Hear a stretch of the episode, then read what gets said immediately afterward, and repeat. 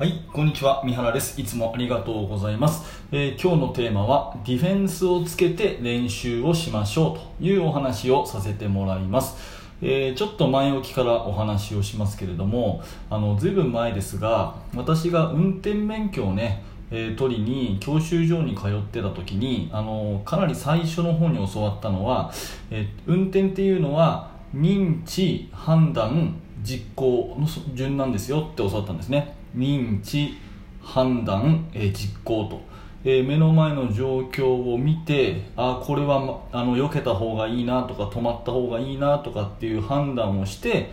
えーハンドルを動かしたりブレーキを踏んだりっていう実行をすると、まあ、認知をして判断をしてそれから最後に実行するっていうこういう順番なんですよっていうことを、えー教わったんですね。でもう何十年も前の話なんで、えーその時はそんなこと思わなかったんですけど今このバスケットの指導者っていう立場で考えてみるとこれって全くプレーも一緒だと思うんですねバスケットのプレーも、えー例えばあなたがボールを持っていて何かをする前にですねコートの状況、えディフェンスがどこにいるかとか味方がどこにいるかとか、えープレーがま狭いとか広いとかね、えー自分のマークマンが近くにいる遠くにいるとかまあそのコートの状況をまずは認知をするわけですね。で認知をした後にじゃあどんなプレーをするかなともうこのままシュートを打つのか、えー攻められないからパスを出すのか、ね、右か左かみたいなこういう判断をしてでドリブルなりパスなりシュートなりっていう実行に移すというこの順番がすごく大事なんですね。で、まあ、ここからが今日の本題なんですが、えー実行するだけの練習がすごく多いように思ってます。実行の練習。例えばドリブルの練習ね、えーまあ、最近動画とか、まあ、YouTube とかね、えーまあ、最近だと TikTok とか、まあ、Twitter とか何でもいいんですが結構バスケ系の動画って多くて特にドリブルの動画が多いですよね、えー例えばコーンを、あの数箇所置いてね、えーそれをこうくぐり抜けるようなドリブルをしたりとか、えーそういう、まあ、やつですね。でそのドリブルドリルとかシュートのまあステップ、えーゼロステップギリギリのシュートとかねえーいろいろあると思うんですがそういう自分自身の動きを鍛えるドリブルとかシュートの練習ってこれあくまで実行だけなんですよね。実行だけ、えーまあ、くれぐれも言っておきますがそういうねドリルを否定するつもりはありませんし、まあ、むしろどんどんねやった方がいいと思うんです。ただ認知と判断の練習には何にもなってないっていうところも押さえておかなきゃいけないと思うんですね。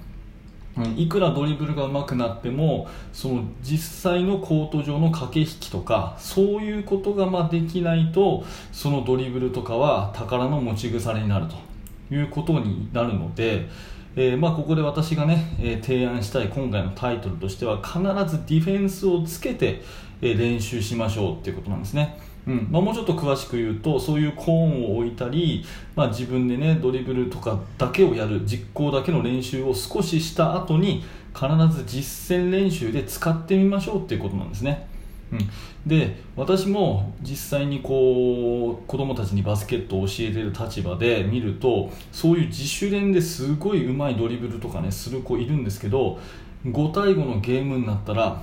まあ、びっくりするぐらいそれを使わないって子がいるんですね、まあ、理由はいろいろあるのかな。なんかチームメイトの目を気にするとか、まあ、ちょっとその子によってわからないんですけど、まあ、結果的にそれ全然使わないって子が多くてそれだと全然上手くならないしいざやろうとした時にディフェンスを全然無視してね自分のやりたいことだけやるみたいな、うん、ディフェンスがもう右にいるのに右突っ込んでいくみたいなそういう選手になっちゃったりするので、まあ、それは良くないなと思うんで、まあ、認知と判断っていうところを鍛えないといくら実行の練習だけやってもダメですよっていう話ですね。うんまあ、実行の練習積み重ねるのはいいんですが最近これのね比重がすごい多い気がするので判断をつけるそういうことも大事にしていくべきだということでで一番手っ取り早いのはディフェンスをつける練習だと。実践練習をやることだと、ね、これはあの、まあ、タイヤの両輪みたいなもんでねえー実践練習とそういう型の反復練習っていうのはこれは同時並行していかないとなかなか、えー意味がないんじゃないかなっていうお話ですね。でもうちょっと深掘りするといきなりねその真剣勝負ガチンコの1対1とか、まあ、5対5とかやるとその技そのものを試せないというような特に初心者の子とかねミニバスの子とかそういうの多いと思うんですよ。ドリブル練習してみました。はいじゃあゲームでやってみましょうって言っても、まあ、なかなかね、まあ、パス回ってこないとか、まあ、いろんなことでいきなりゲームだとちょっと難しいということであればダミーのディフェンスをつけることをあのお勧めします。例えばコーチの先生がディフェンス役で立ってて、えー、右手を上げたら右側をドリブルで抜いてきなさい。左手上げたら左抜きなさいと。で先生が手を両方下ろしてたらその場でシュートしなさいとかっていうね、まあ、じゃんけんの後出しみたいな感覚でプレーを選ばせる、まあ、そんなことをやると効果的だと思いますし。あとはね、ディフェンスの数を減らすっていう練習もいいですね。まあ、よくやられるのが2対1とか3対2とか、まあ、これって速攻の練習っていうことでやってるチーム多いと思うんですけど、そのオフェンスの判断力、認知判断のところを鍛えるために、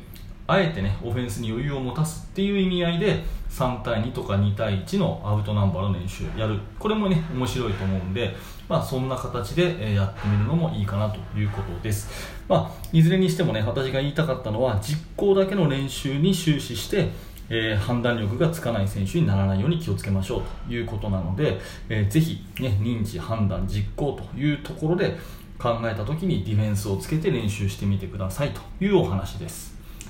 はい、えー、今日もありがとうございます、えー、このチャンネルではこんな感じで、えー、バスケットボールの悩み解決になるようなお話をしています。もしよかったらまた聞いてください、え YouTube の方も心を込めて作ってますので、えー、ぜひ遊びに来てください。はい、え最後までありがとうございました。三原学でした。それではまた。